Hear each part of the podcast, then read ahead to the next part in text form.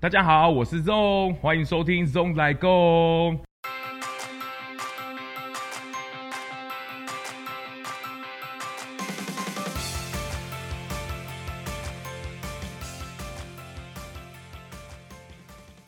今天呢、我们欢迎到一位特别来宾，就是乌龟妹。我们今天一起来联名一集，我们请她自我介绍一下。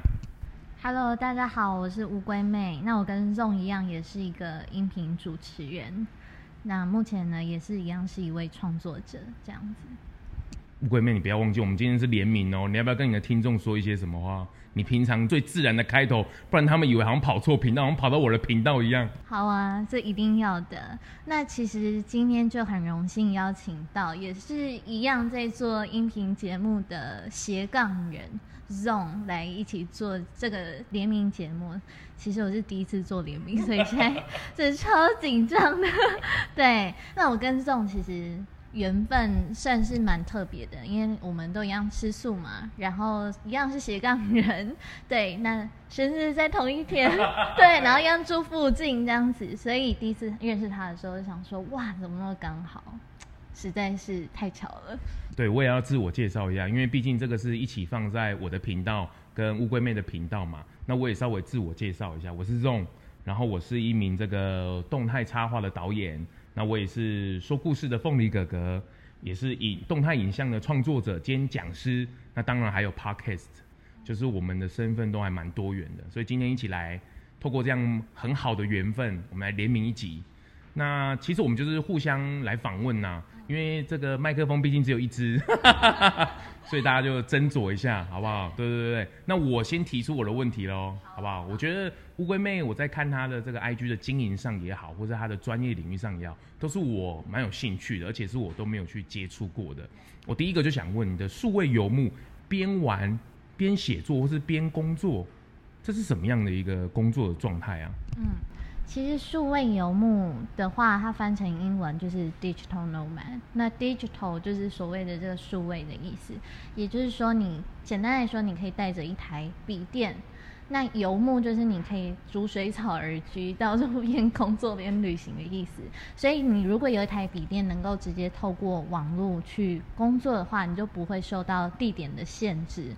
对，那我觉得这样子的生活形态，它其实是我。算蛮早的一个梦想，所以我目前的目标也是在帮助别人能够实现这样子的梦想嘛。对，你既然是边有电脑或是有一个网络设备，你就可以去工作，那你有做过正职吗？有啊，我以前就是跟大家一样，也是一位上班族，朝九晚五的，对。但后来我就觉得，啊，我自己真的是很不适合坐在办公室，尤其你知道，就是我之前去了欧洲一趟嘛，自己一个人去旅行，回来以后我就觉得我的价值观整个被冲击到，所以我那时候我就觉得，好，那以后我一定要开始实现数位游牧这样子的生活，对。玩就玩，工作就工作，边玩边工作。比如说旅行真的是很放松，或是没有带目的的，或是真的想要去体验当地的人文。可是又一边工作，你的工作项目跟你的旅游会有关系吗？还是它是其实是分开的？呃，是有关系的，因为我目前就是一位自由工作者嘛。对，那我目前其实不是以接案为主，我的目前的话主要还是以文字工作，比如说写部落格啊。那像现在这个音频是另外的啦，目前是还没有任何的收入，只是做兴趣的。我也很坦白跟大家讲这样子，对对。那其他的话有收入的，其实都是可以在不受地点限制下去边做的。对，所以其实数位游牧它有很多不一样的形式，自由工作者可以是，远距工作者也可以是，甚至是你自己去创业，你有可能是可以做到数位游牧。可是我觉得，其实讲白一点，说游牧就是代表说你就是换个地方工作，你还是有很多事情要去烦恼啊。像是比如说你到东南亚泰国好了，好那边因为物价比较低嘛，那很多说游牧者就会在这里工作。但是你就要开始想说，哦，那虽然很多东西比较便宜，可是我要怎么样做到我可以在这里居住？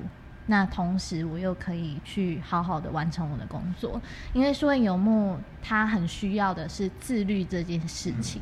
对，所以像你说，边玩边工作，你有时候可能也是会遇到说啊，我怎么别人都在玩，就是朋友找我出去，然后我说啊不行，不好意思，就是我今天要工作，没有办法。那也有可能是，比如说你。想要上山下海啊，就是你必须要带着一台笔电，你就很担心说啊，我这台笔电如果不见的话，那我的身材工具就没了，对不对？对，所以就也是有一些痛点要去想的。其实数位游牧简单来说，他的工作时间就跟自由工作者一样，也不会比一般的上班族还要轻松。嗯嗯，就是我觉得就很像现在有一本书最近蛮夯的，就是一个人的公司。我觉得这个部分真的是蛮自律的，尤其是你有工作上或是生活上的压力的时候。但是你去不同的城市会有时差啊，或者跟厂商联络，可能就没有办法碰面，所以完全只能透过信件或者是视讯的方式，有可能吗？有，我之前有做过一个案子，那时候我还在接案的时候。有一个是美国纽约的一个人，那他那时候想要找一个懂中文，尤其是台湾的中文这样子的角色，又英文流利的人。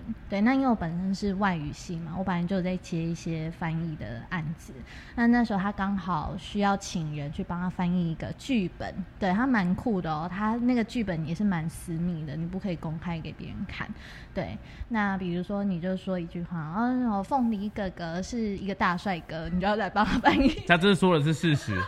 这个频道的大家千万不要先按暂停或是快转，是蛮 OK 的。对，大家知道凤梨哥哥就是 ZONG 的一个称号，这样子。对，那你就要帮他翻译这句台词，那你还要去跟他讨论说，哎，这个东西要怎么样翻会比较自然，不会很奇怪。不过他那个人又很奇怪，他学的中文是中国的。中文，所以我们还在那边对来对去。我我们不是要形成一个对立啊，所以如果我听到了小粉红，不要太激动，好不好？我们就是一个语言上、文化上的差异而已。对对，对，没错没错，谢谢你帮我解释。哦，没事 没事没事。所以我觉得你这个工作虽然说是边玩啊，但是有时候也有它痛苦的地方。我觉得工作跟放松的本质本来就是这样，但是如果你能够享受其中，能够自由切换，我觉得都是蛮 OK 的吧。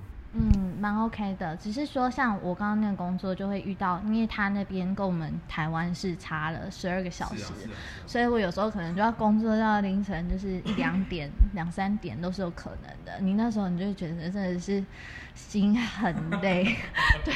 不过店就是你开正职，然后自由接案，作为游牧也好，你现在的这样子到处去的收入的部分，还可以维持你的生活吗？还可以吗？可以啊，可以。嗯、其实我目前的话比较多，还是着重在我的自媒体经营上面，稍微多一点点呢。应该说，它时间会花比较多。但我觉得一开始在经营这一块，你还没有做起来的时候，真的是蛮辛苦的，因为它的收入跟你所花费的心力就不成正比啊。对，可是我觉得这个都是必要的。嗯，尤其是像这种刚刚讲的艺人公司嘛，对，我们就是要做一条龙，很多事情都要学。嗯，那其实我自己因为另外也有固定的写部落格的文章，那个是比较固定的案子。那其实我的收入就是除了那一块，其他就是我的自媒体的部分。但是自媒体的部分当然还没有那么多啊，除非说你。有去办讲座啊，还是说你有收到一些学校的邀约啊，或者是一些业配的东西？当然，我们自媒体还是需要靠这一些。而且我觉得乌龟妹真的，不管是在写文章也好，或是她在经营 IG 也好，各位粉丝可以看到那个粉丝上的差距，你就会知道一个专业跟一个不专业刚入门的，OK，这个差距真是蛮大的。尤其是我我们这次来联名这一集啊。特别是在访纲的准备上，哦，真的是乌龟妹她的用心程度真的是很多。也就是节目进行到这里，感觉这整集都是 ZONG 咙来共的频道。你访纲写这么多，你有没有什么问题要来问我一下？你要不要稍微看一下你的访纲？可以来问我一下。好。嗯，其实我真的准备蛮多问题啊，听众主要是听众也有很多问题想要问你。对，那当然听众问问题我也很开心啊。首先第一个我想要问你的就是，因为你也是斜杠人嘛，那你自己的身份这么多元，你自己又是凤梨哥哥嘛，对小朋友说故事的人，然后 Podcast 主持这个 Zong Long 来公，对我每次念这个名字，我就觉得怎么这种接地气、草根，好符合素食哦。对，然后你晚上还是做动态插画的导演。所以我很好奇，因为现在那么多人想要去搭上这样子的斜杠风潮，但是斜杠有些人误会说啊，我就是多兼几份职就好了啊。其实并没有大家想象那么简单，不只是为收入而已，也是为了经营多重的人生嘛。那你是怎么样去增强你这样子突出的才华、技能啊跟实力的斜杠人？其实乌龟妹实在是高抬举我很多，那我稍微跟这个听众稍微解释一下，我白天小朋友看到我就是凤梨哥哥，这是一个专门说故事的专业，就是很认真的在说故事，不是那个幼幼台那种唱唱跳跳了，他们是唱唱跳的专业，可是我们真的是说故事的专业，这是我的工作一部分。对，那另外延伸出来，当然就是做这个动态插画、影像创作的这个部分，那也延伸出教学。甚至在下半年，我们也开始要推出这个线上的课程，就是现在大家很流行的玩 After e f f e c t AE 的部分，或者是 Motion 的部分。对，那因为疫情的关系，所以又让我自己能够多衍生出来一个，就是 Podcast。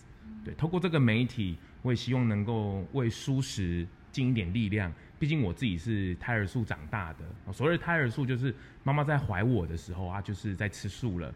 所以，我从小到现在这个年龄，这个这个年龄就不透露了，我们都没有吃过肉这样子。对对对，就是胎里素这样子。那包括我现在我的太太，甚至我的小孩，都是这个舒适的部分。对，那我自己怎么去培养这个专业？之后我应该会看到一个文章，我特别提一件事情，就是其实学习很好玩哦。其实学习这件事情，不要把它变得好像是课堂上，或者是你必须是要坐在那里看书。或是用电脑，你才可以学习。其实学习这件事情是我们每一天，甚至无时无刻都在学习的。哪怕你在走路，哪怕你在思考着，哪怕你在放空，其实都是很有趣、很好玩的事情。只是说你有没有意识到把这件事给转回来，就学习好奇心这件事情。不过这件事情在台湾的教育体制底下是很不容易的，因为通常台湾的体制底下，你就是要有一个环境，有一个情境，那才叫做学习。那其他的叫做玩。那玩这件事是被阻止的，所以这个其实，在台湾的这个部分是的孩子啊，在教育体系下不太容易被萌芽。但是现在因为媒体的爆炸，尤其是乌龟妹，你也到国外看了非常多的部分，也冲击到你转换成斜杠，甚至是自由业者。所以这个部分面对现在孩子而言，他们对于学习这件事情，他们反而是不受拘束的。反而是我们的教育体制可不可以跟上，这又是另外一个议题了。所以我觉得学习其实很好玩。那我觉得我就是多方面的去学习。那我也因为当了新手爸爸，有一份责任在，必须养家，所以我必须把我学习到的东西，看能不能变成我的专业，甚至拿来经营我的生活，或是维持我的生活稳定。这是我必须要去转换的。对对对，当然我自己蛮习惯去转换，只是说你转换出来有没有一个商业模式？可不可以稳定你的收入？这又是另外一个回事了。所以常常很多人会说啊，我也斜杠，他也斜杠啊。可是我觉得斜杠其实并不是那么容易的。你每斜一件事情，其实都是一份专业。它并不是说你做很多事叫斜杠，甚至有些媒体他会提出来叫做混血青年，它是融在你的协议里面的，它是跟着你的。而且斜杠本身来讲，它会把你的很多的专业可以融在某一个专才上。比如说我在影像创作，可不可以把说故事做结合？可以，那我 podcast 可不可以跟影像做结合？可以，比如说像乌龟妹的文字可不可以跟影像做结合？绝对是可以的。比如说他的文字跟 podcast 就做一个很好的结合啦。所以这个部分，我觉得不是未来的趋势，我觉得这是必要的，这是一定大家要去面对的。对，你自己是本身就读跟这种影像创作啊有关系的科系吗？不然你是怎么样选择这么多的技能，然后要突出哪几项？我觉得我跟大家都一样，都是不务正业的。就你读了科系，跟你出来所做的任何一些行为都是没有关系的。哦，我是资管出身的，对，我是写程式出身的。但是我学到后来，我觉得电脑太笨了。哦，就是它除了速度快，那基本上其他的连结性都是透过写程式的人，他把它告诉他的。所以其实蛮多的工程师，他其实都要放在人文学院。为什么？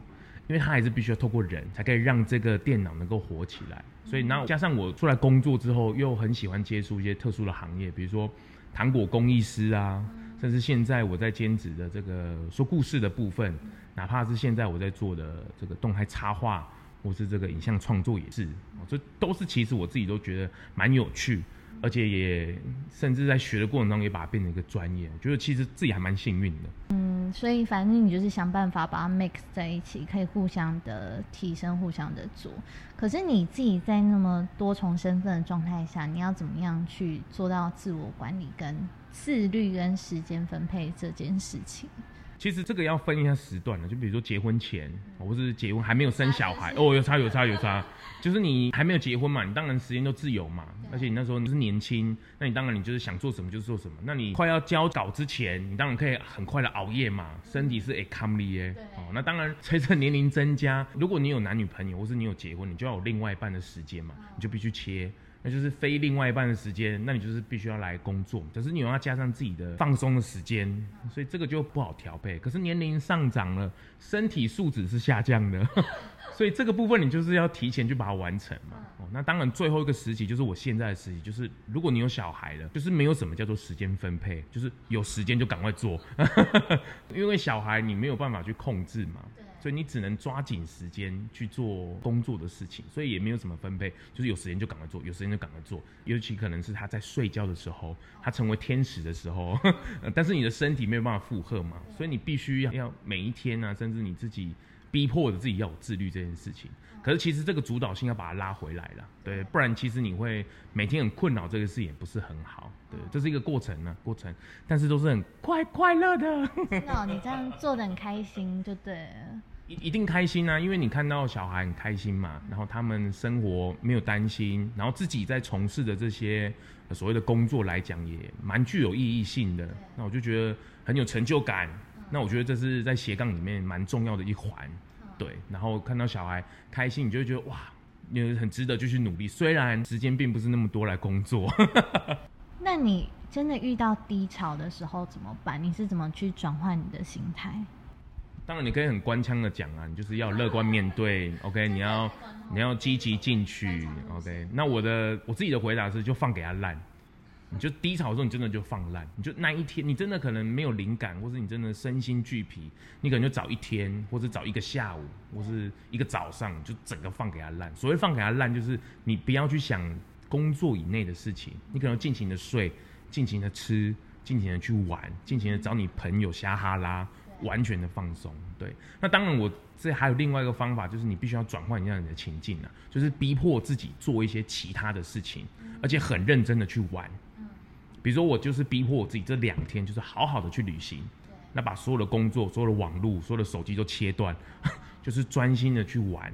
因为你去专心到另外一件事情来讲，你另外一件事情自己就会有解答的。那这个当然就是看自己的需求了。不晓得这样回答应该不会太官方了哦。不会不会，很可以，对，让各位听众客官们都满意，对。而且我觉得你说到这一点，我真的非常的认同，因为其实像数位游牧这样子，有这样子生活形态的人，其实很难把工作跟生活这两块切开。你要切的很清楚的人，真的不适合走这一块。但是我们有时候也是会有低潮的时候啊，那真的就是要像你讲的，完全。就暂时先放掉，对，不要去想那些东西，对，因为有时候你在回来充电完以后，反而你能够回到那个轨道上，而且有更好的状态，对。那我蛮好奇，就是如果说有听众想要开始斜杠的话，你以你自己的经验给他们的建议会是什么？如果你想开始斜杠，就是下一秒就赶快开始吧。当然，你有几个比较实际的选择，当然你就可以去上上课嘛，或是听人家的演讲，对对对，或者是找你自己有兴趣的事情，比如说旅行可不可以是一种专业？绝对是可以的。我在乌龟妹身上就可以看到，旅行可是可以变成专业，摄影可不可以是个专业？我看到有很多摄影的人就直接去走台湾一圈，后来就出书了。所以这个是蛮长的。你骑脚踏车可不可以变成专业？可以啊。你骑脚踏车，那你可不可以把你的路线拿出来？那脚踏车的零件你怎么去维修？这些都是可以变成你的斜杠的一个最主要的力量嘛。所以其实完全是看你心态上怎么去转换。那我刚刚补充一下乌龟妹讲的那个斜杠的工作跟生活的切换，我觉得那个是你自己的切换，就你的心态上现在是，比如说我，你看我的心态上要切换很多，我有时候是要 podcast，我有时候是要影像创作，但是我要面对小孩的时候，我又必须 是我是一个爸爸，所以这完全是自己心态上的一个转换。因为疫情的关系，全球整个大动荡，未来的部分绝对是斜杠，而且你绝对不能靠单一件事情去过活。所以大家在心态上，尤其是现在是地球一家，那你这个一家，你不是只有关心台湾的事情而已，整个世界的局势你也是要看到了。所以我很常看到我的小孩，我有点感触，就是这群小孩生出来，他面对不是台湾，他面对的是世界。所以我们要跟上他的脚步，不是他来跟上我们的脚步，因为我们可能会拖累他。我我们可能会被台湾的局势所拖累了。所以我觉得那就开始吧，就 do it，就是。不要想太多，做就对了。就跟我在当时候做 podcast 一样，就是想做，隔天就去申请了，后天就上架了，就开始了。对，不用想太多。对啊，不用想太多。我没有用那么没有想那么多。我当初要做我的音频节目叫《屡创浪人来说》，我真的是思考蛮久的。对，那啊，Just Do It 这一块，我真的要向你学习。不过音频这个部分，你可以聊聊 Zong Long 来共这个。素食节目，你当初怎么会想要把它做成是一个访谈式的性质？就跟我的节目一样，我会邀来宾啊。那你主要的来宾都是一些，比如说素食相关的名人啊、布洛克啊等等的。对，你怎么会想要这样做？因为我自己是胎里素嘛，所以我从小到大的环境，我的生长环境，我的周边就是素食。对，但是素食对于现在的环境、地球的环境、世界的环境是蛮需要，也蛮迫切的。但是我发现，在台湾的环境里面，被迫的很多的素食的迷失会被框架住，尤其是宗教这一块，其实占了蛮大块的。那对我而言，都是很轻松的面对，你不要这么严肃的去看待嘛，就是吃好吃的东西。那你吃好吃的东西之余，你不要去伤害生命。以科学的角度来讲，绝对是可以做得到了。很多的学术依据，各位都可以上网查到，也有很多人在。警告着我们，或者很多科学家也告诉我们了。对，那我反而想用另外一种方式，更轻松的、更自在的去了解这件事情。它其实没有那么难，只是一个生活上一个小小的转换而已。那不只是在个人而已，在很多的专业领域上来讲，他们自己都在做舒适，只是你不知道而已。他们其实默默在帮这个世界、这个地球在付出一点力量，只是你不知道而已。所以，我希望透过我自己也很喜欢学习专业的部分，然后再加上蔬食的结合，所以就会变成我的 podcast，就是 Long 来共，什么事情都可以聊。尤其在专业部分来讲，我自己是很喜欢学习的人。比如说像乌龟妹她的行销、她的经营，我很喜欢，我我觉得我很有兴趣。那刚好我们有蔬食结合，哇，那太好了，完全做一个搭配。那我们就可以来聊，所以你可以看到各领域在对于舒适这件事的想法是完全不一样的。比如说像发型师，他对于舒适的理解；比如像艺人，他可以怎么推动舒适；比如像作家，或者是很多的一些大学生，哦，或者是一些各式各样发妆师，他们怎么用舒适来影响？我觉得这个都是我们可以去切入的点，甚至之后还有什么运动啊，或者是健身啊、健美啊，我觉得这个都是可以来做蔬食的延展的。那这都是各领域的专业啊，并不是只有我自己在做一样，所以我觉得毅然决然来做这件事，我也觉得是蛮开心的，就是轻松聊，那大家可以更容易跨出这一步进去蔬食，我也觉得是蛮棒的。不过讲到这里啊，就是我自己是胎儿素，乌龟妹你自己呢？你的素食的旅程，你要不要跟他聊一下？其实我觉得我素食的旅程故事还算蛮悲伤的啊，虽然我目前已经放下了。对，那其实是跟我之前家里有养只猫有关系。其实我到现在吃素也差不多十二年了。那那时候家里那只猫原本都养的白白胖胖的啊，都吃得很好。就有一天就回家的时候，因为那时候我在台中念书，就发现说，哎，怎么突然都不吃东西了，躲起来了？我们就觉得很奇怪。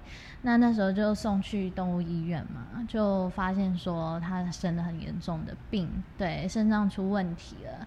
那我们那时候就把它放在那边，后来我再去看他的时候，就发现他全身都插管，然后变得瘦的皮包骨，我连抱他都没有勇气去抱他。我那时候看得非常心痛。那我那时候就在想说，到底还能为他做什么？其实我原本就从国中开始，因为看了一些跟动物有关的影片嘛，比如说猪血糕是怎么做的。我那时候看到的时候，心里就觉得蛮难过的。那我那时候就有萌生的想要吃素的想法，但是因为那时候年纪也太小嘛，所以家人也都不同意。那我那时候就想说，也许我能做的事情就是到龙山寺 去跟神明讲，他说啊，我很希望能够吃素三个月，那能换来他可以好起来。对，可是事与愿违啊，就是不到三个月的时候他就走了。对，我妈就打电话来。那我也没有见到他最后一面，我也不知道说到底有没有见到最后一面，哪一个会比较好。不过我是真的非常的难过，对。那我就觉得说，也许那是一个时机点吧，就开始了吃素的路程，这样子。这个跟我在节目里面有一个那个温妮也是一样，就是因为他爸爸那时候在他很小的时候离开了人间，然后后来他们全家因为要帮爸爸办那个后事，就开始茹素。那他也后来毅然决然走上这条路，就很小的时候就开始也习惯这件事情了。所以我觉得把这个悲伤化为是这只猫咪最后的给你一个生命的礼物，你可以抱着这个礼物啊，可以把这一份礼物也分享给更多人。我觉得这个是很好的一个延伸呢。对啊，并不会太去做难过是一定难过，因为毕竟你跟他感情这么久了。但是十二年来你在转换上还 OK 吗？自己在吃啊，或者是你去各地旅游，OK 吗？哦，我跟你说，我那时候就是因为太难过了。生平第一次学校在山上，我就走下山，我去买酒来喝，就变酒鬼了，你知道吗？有啦，有转换啦，因为我本来就是很坚定想要吃素的人，嗯、对，所以我觉得对于肉食是没有任何的。怀念，我也没有任何的悬念，就来做这件事情。那你自己去各地旅游的时候呢？各地的舒适现在来讲应该方便了吧？哦，我觉得方便。可是，比如说像我去欧洲的时候。嗯德国就有很多的是 vegan 可以去吃的东西，在那边其实如素的很方便。但是像你去一些国家，比如说比较邻近的，像日本好了，我觉得还是会遇到一些比较不方便的事。对，举个例子，有一次我跟我妈去自助旅行。那我那时候在东京，你就想说东京吃素应该很方便啊。不过日本人大部分吃素是吃海鲜素，所以他们是吃鱼的。对，然后那时候我就去超市，可能想要吃的东西，你就看到什么都有鱼的调味料，你只能吃那种豆皮寿司之类的。对，然后或者是我有一次去百货公司的时候。我就用破破的日文跟他沟通嘛，然后他就有点不确定这样子，他就开始在那边给我比，他就说哎，chicken 然后姑姑，就比给我看，你知道吗？然后他就就是一直在问我说啊、呃，吃素有哪一些，可不可以吃这样子？对，那最后好不容易沟通完，我就换到一碗白饭，一碗很平淡的沙拉，跟一碗很平淡的汤这样子，我就觉得真的超级无奈。可能是因为你比手画脚功夫不好哦，你可能要在家里学一下，比如说青。江菜怎么比？比如说那个豆皮怎么比？你可能要比出来。然后有时候你也可能没有办法，你就要吃一下锅边素这样子。不过这样世界这样跑哦，vegan 的这个素食的风潮。你应该有感觉到它已经慢慢成一股趋势了吧？尤其是现在植物肉这么风行来讲，你有觉得吗？因为你我自己是不太常旅行的，我看你其实是跑蛮多地方的，你自己有感觉到吗？我觉得有诶、欸，因为其实未来肉也是从国外开始盛行，然后再吹到台湾的，所以我觉得其实未来一定会有越来越多的素食者，这个是必然的。那可能除了未来肉以后，也会有一个新的东西出来啊，来带动这样子的风潮。而且我觉得，因为现在大家也越来越注重自己的身体健康跟永续发展这一块，所以大家对于这一块的意识也都越来越出来了。对，那我自己也蛮想问你，或我问你好了，你自己啊吃素吃这么久了，你会不会觉得素食的选择？很少，然后你自己是去吃什么来有饱足感？有些听众还是吃肉的人啊，都会说哈，你吃素吃草很可怜呢，感觉都饱草，然后都 就是吃完还是很饿的感觉，自己有这样的感觉吗？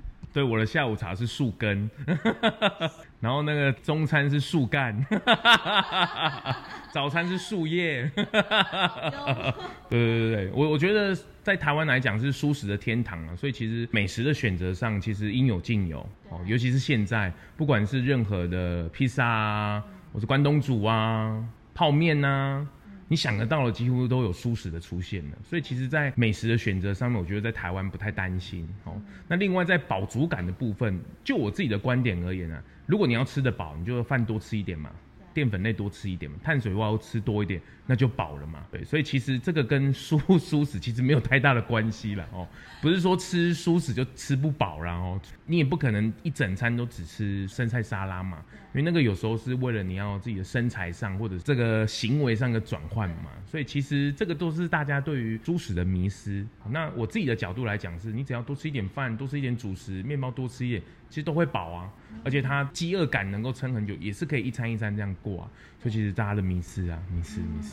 对，我觉得还有就是吃多一点点优质的蛋白质，像我也蛮常吃毛豆啊那一类的豆类的。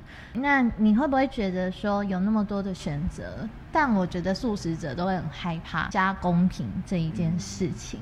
你自己如果说对市面上的这些素食有加工过的东西有隐忧的话，你有一个判断的模式吗？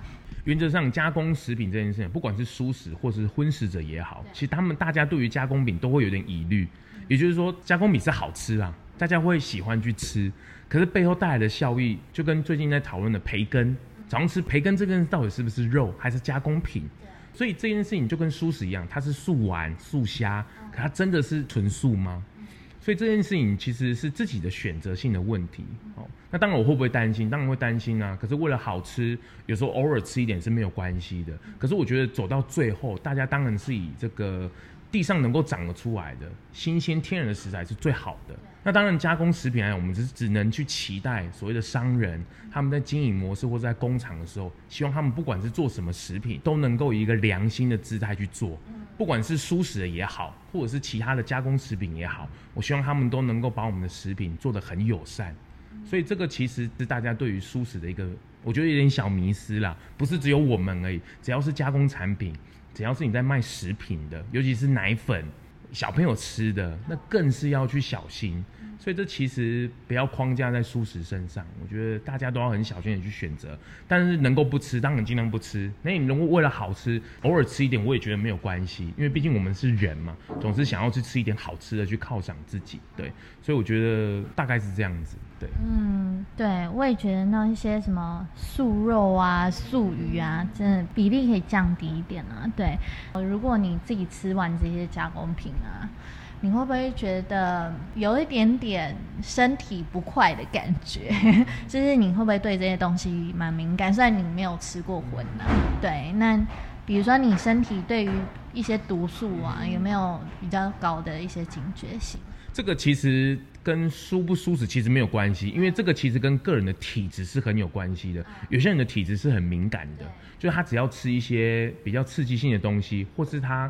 会过敏的东西来讲，他的身体就会给他一个很明显的反应。那对我而言，因为我没有吃过荤，没有吃过肉，所以我对于肉食品它的味道我是很敏感的。也就是说，这个料理它还没有端来我面前，我只要闻到味道，或是我进到一个环境里面，只要闻个味道，大概就知道它是不是素食，或是它有没有掺到一些。当然，因为现在美食真的是太厉害了，它有一些香料什么调得很厉害。比如说像我们现在住的这个在录音的地方，这个。素食餐酒馆，它的料理来讲，对于荤素来讲都是很好的选择。重点就是好吃。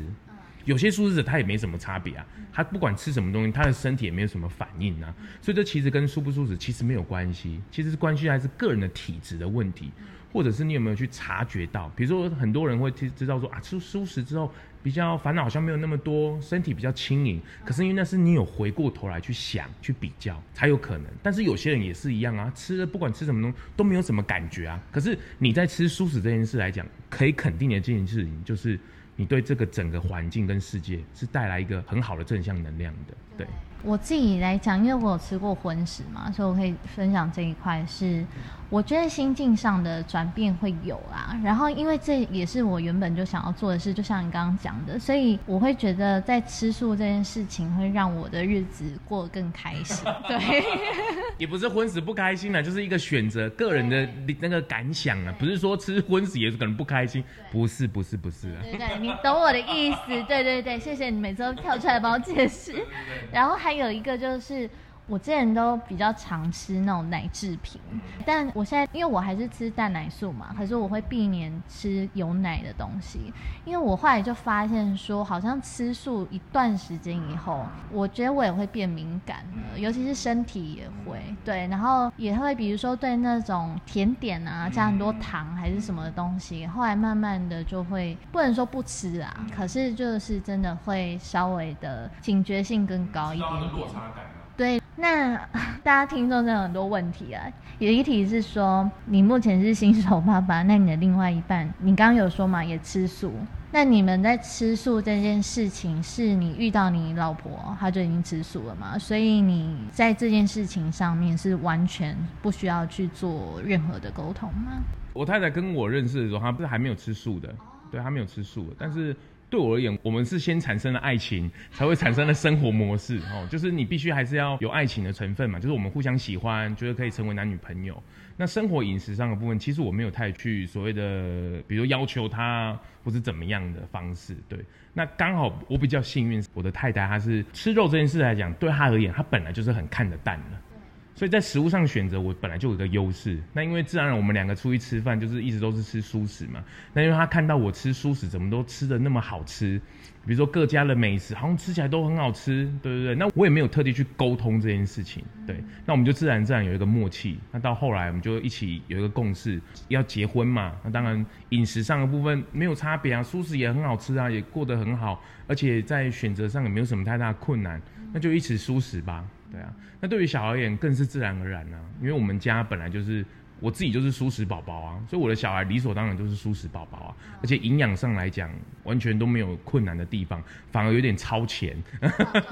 对对对，有时候那个生长曲线还超前，所以都完全打破了很多的迷思。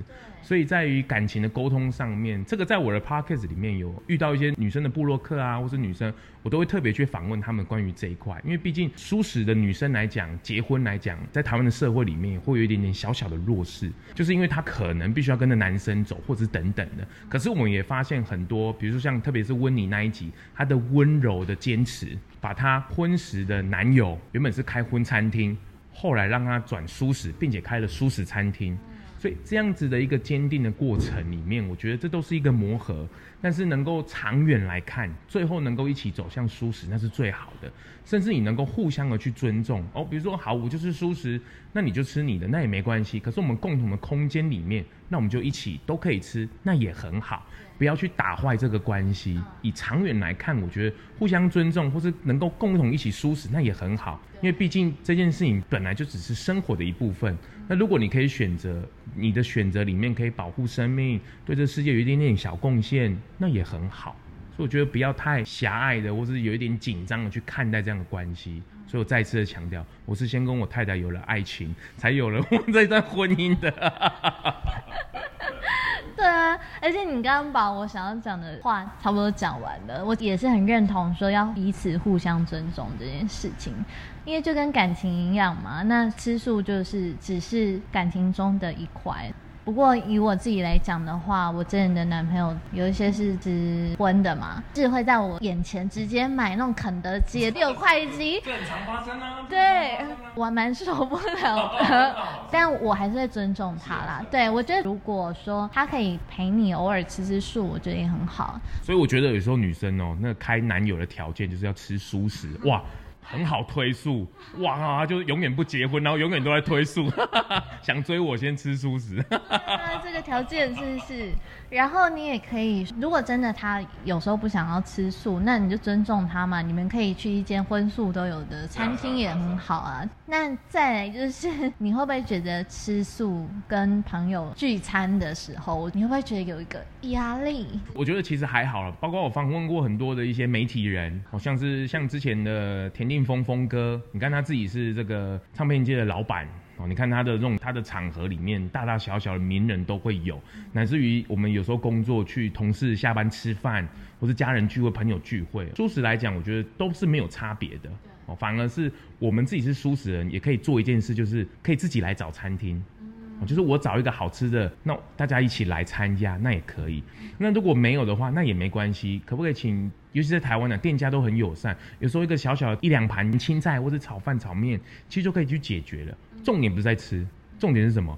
我跟朋友之间的感情，我跟同事之间的感情，我一杯咖啡我也可以聊得很开心啊，不会因为这一餐打坏了我们的关系吧？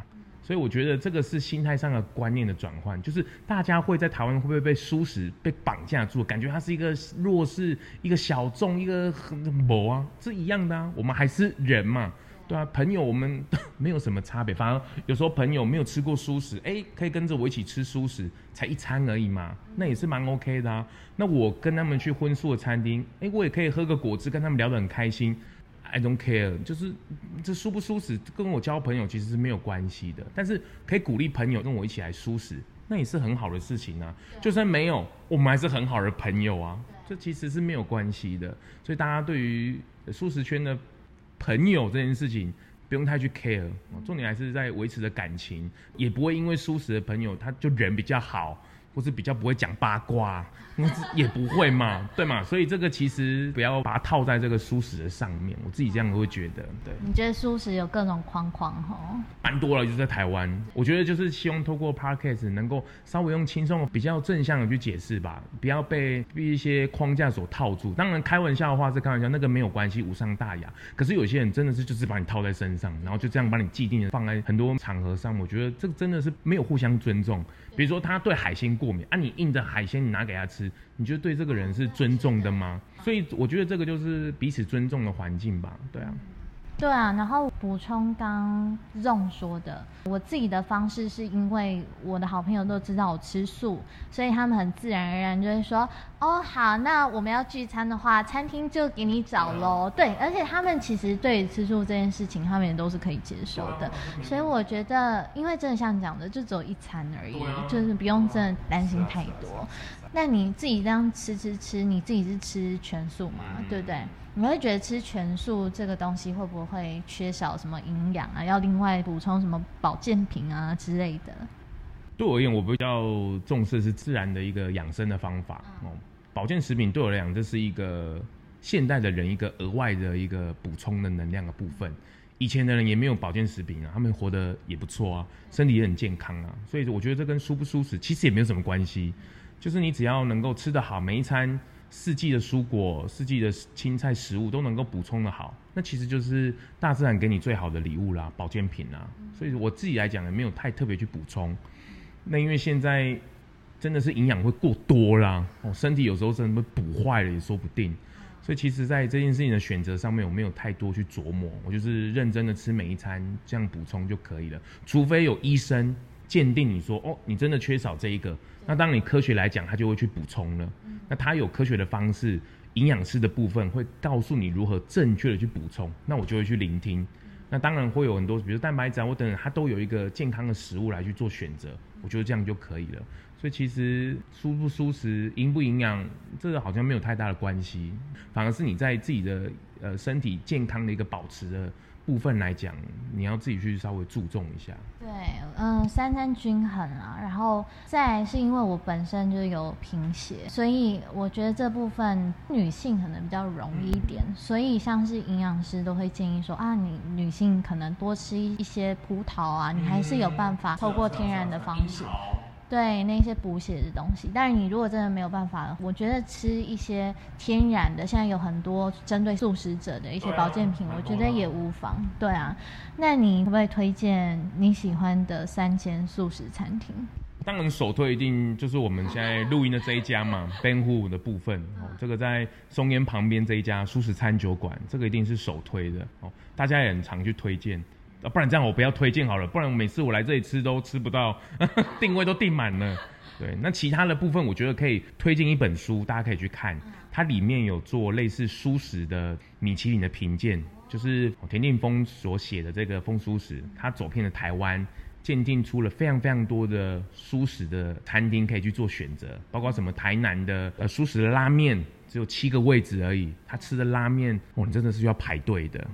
然后各地的素食的美食，我觉得都可以去尝试，因为台湾毕竟是素食天堂嘛，所以在选择上面，不管是家常的也好，甚至也有米其林等级的也好，我觉得都可以去做尝试。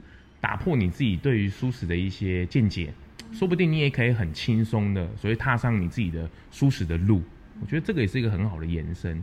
对对对，对我自己补充几间好了，就是我昨天刚好去吃了一间叫养心茶楼，哦，哦，那间真的好吃，广东炒面哦，对，那间就是港式的，我还蛮推的。然后其他的，比如说东区的 Mia Cuisine，哦，那间也不错。然后还有另外一间叫 Plains，就是有五夫子素食。对，你是不是全部都吃过了？没有吃过也耳闻，这一定要的。对对对。这些都算蛮常见的餐厅吧，应该原则上应该是在北部舒适都是蛮知名的品牌，那他们的品质也算都是很好的。嗯、但是还有很多是一些巷弄里面的一些舒食小品，啊、我觉得那也是很好。比如说像公馆有一个那个什么部队锅，哦，蔬食的部队锅，Oh my god！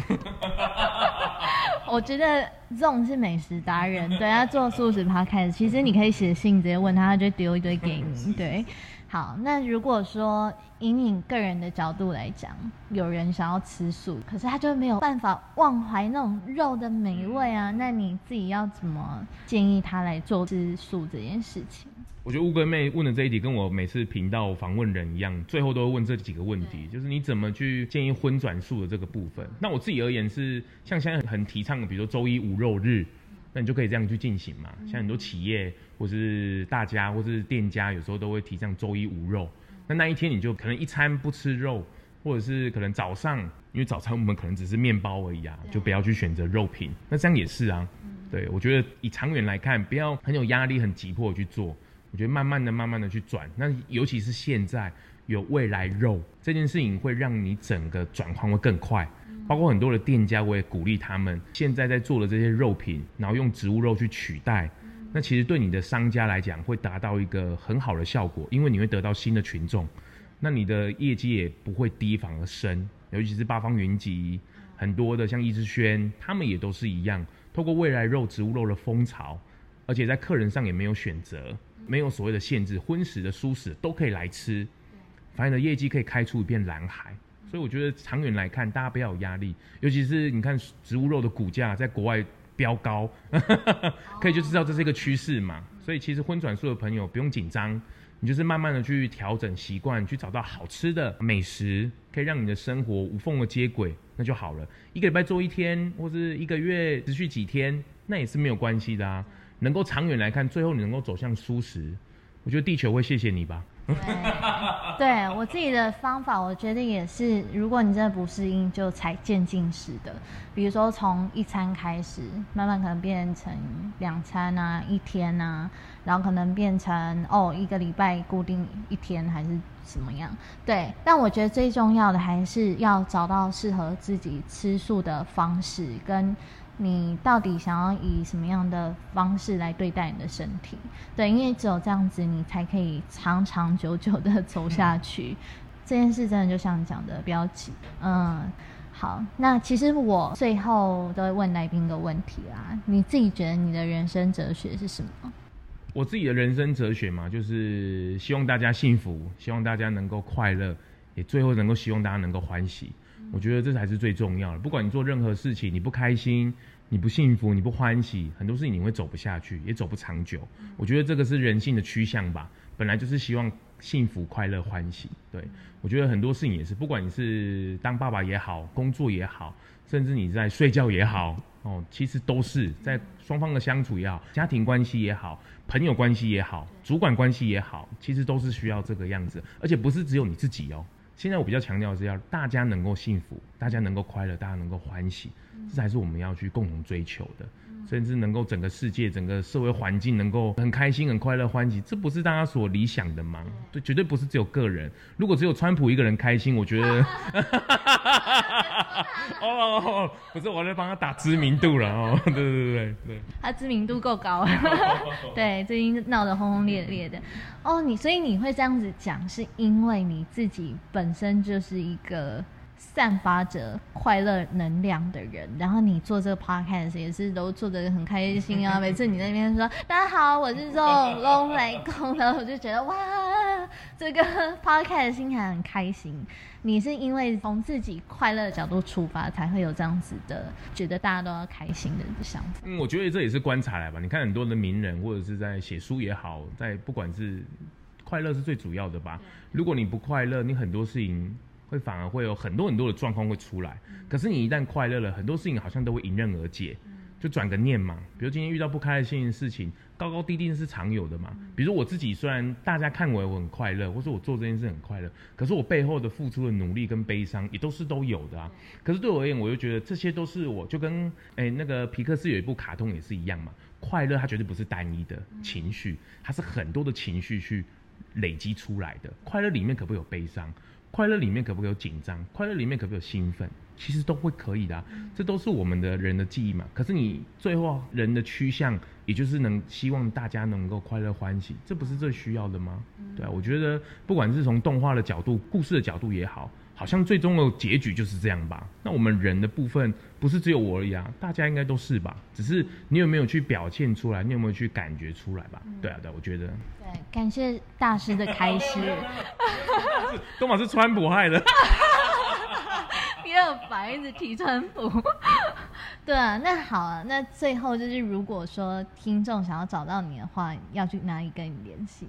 当然，如果专门找 parkas 当然你可以在 IG 上面打 Zone Parkes，或者是你直接在各大平台 KK 八、Spotify 或是 Apple Parkes，你只要打 Z O N G Zone，其实你都可以找到我。甚至你有时候有些建议啊，或者一些想法，或是你想要找我联名啊，聊聊天。哦，也欢迎私讯这样子。OK，那 Zong，我听说你最近有推出一门课程吗？是线上的，针对初学者的动态设计课。你可以跟大家介绍一下这是什么样的课程吗？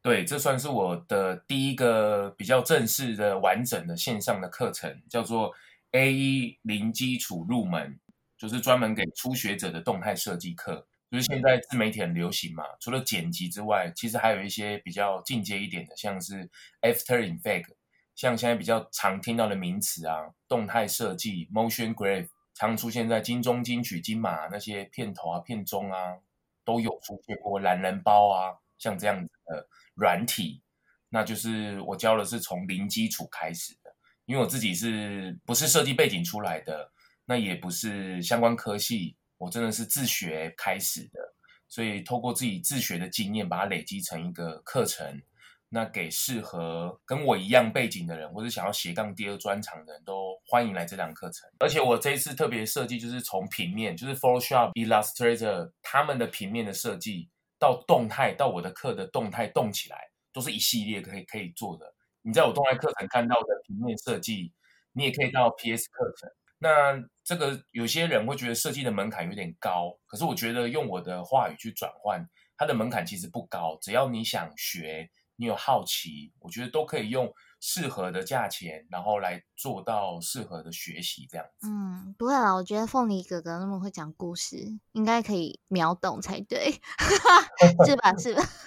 对，但是那个对小朋友也是凤梨哥哥，可是对大人而言，真的就是我的专业的领域，就是用谢丰荣 Zong 的这个部分来做一个专业的搭配啦。嗯、因为这个可能不要被凤梨哥哥这个名字给盖过去，大家不要被这个名字所骗了。我是有这个专业领域的部分在这个上面的。OK，那你好像最近有推出一个好康的活动嘛？那是什么样的活动？你可以跟大家讲一下。对，就是现在因为课程刚上嘛，那他现在有一个早鸟的优惠价，这个也是网络平台他们很用心的，就是原价是两千三的线上课程，那他们现在早鸟优惠是五九折，只要一三六零元就可以直接带走整个课程了。对，哦，然后我自己在 IG 上面我也去请他们给我一个名额。看能不能给一个很这个幸运的粉丝，或是幸运想学习的人，直接抽出一名限定 IG 的抽奖哦，只要三百六十元就可以带走了。哇，那差很多耶！很划算。所以 IG 是哪一个 IG？就是我自己的 Zone Pineapple 的 IG。对，在上面有一些抽奖的办法。那这个活动时间只有到十月二十一号晚上十二点前。好，补充一下是 Z O N G 底线。Pineapple 是 P I N E A P P L E，我会把这个讯息放在我的部落格上面，或者是那个 IG 的贴文，对，大家就可以直接找到。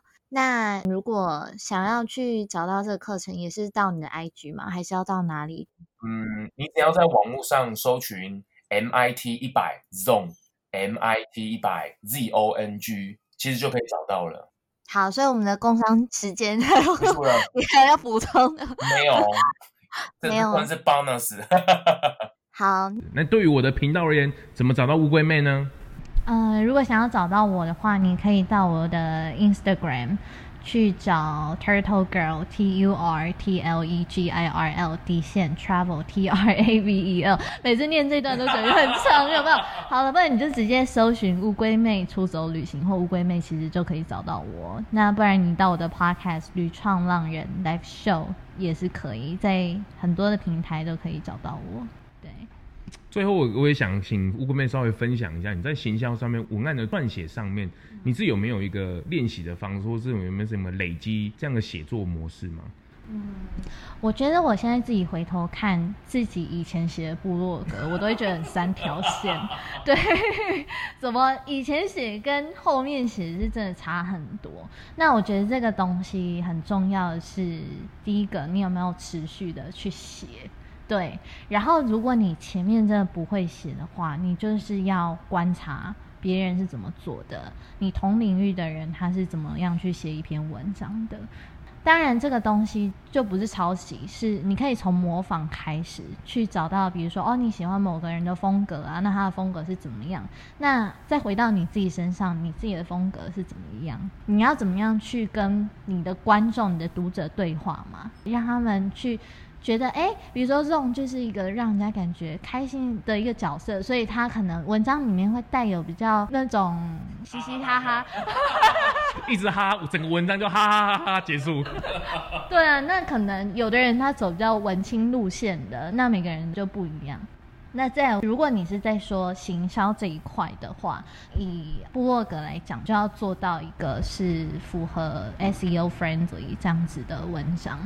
那你就要去想，比如说，最起码你要下一个让观众会想要点进来的标题嘛。那你的内文跟这个标题有没有符合？再就是你比如说前面一到三行，你有没有提到跟你要讲的一些关键字有关的？你要上这个一一到三行有这么精准的数字出来哦？差不多啊，差不多。就前面几行，前面几行你至少要提到一些关键字，比较让那个 SEO 会去抓得到。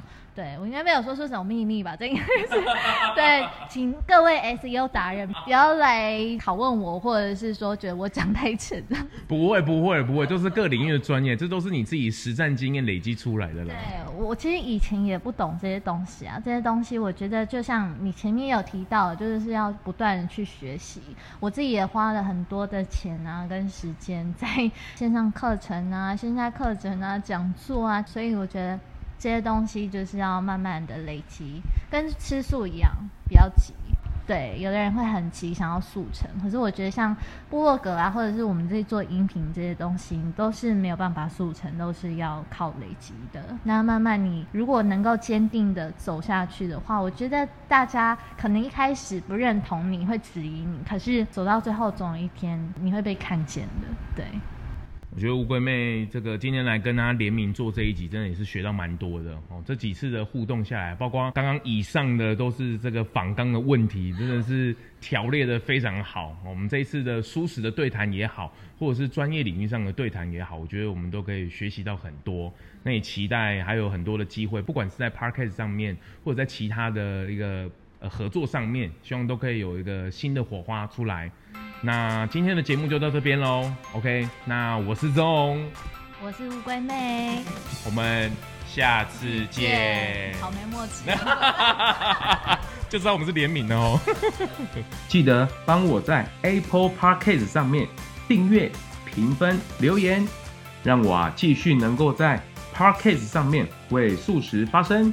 如果你有任何的想法或者是建议，也欢迎上我的 IG Zone Podcast 私讯给我哦。谢谢大家。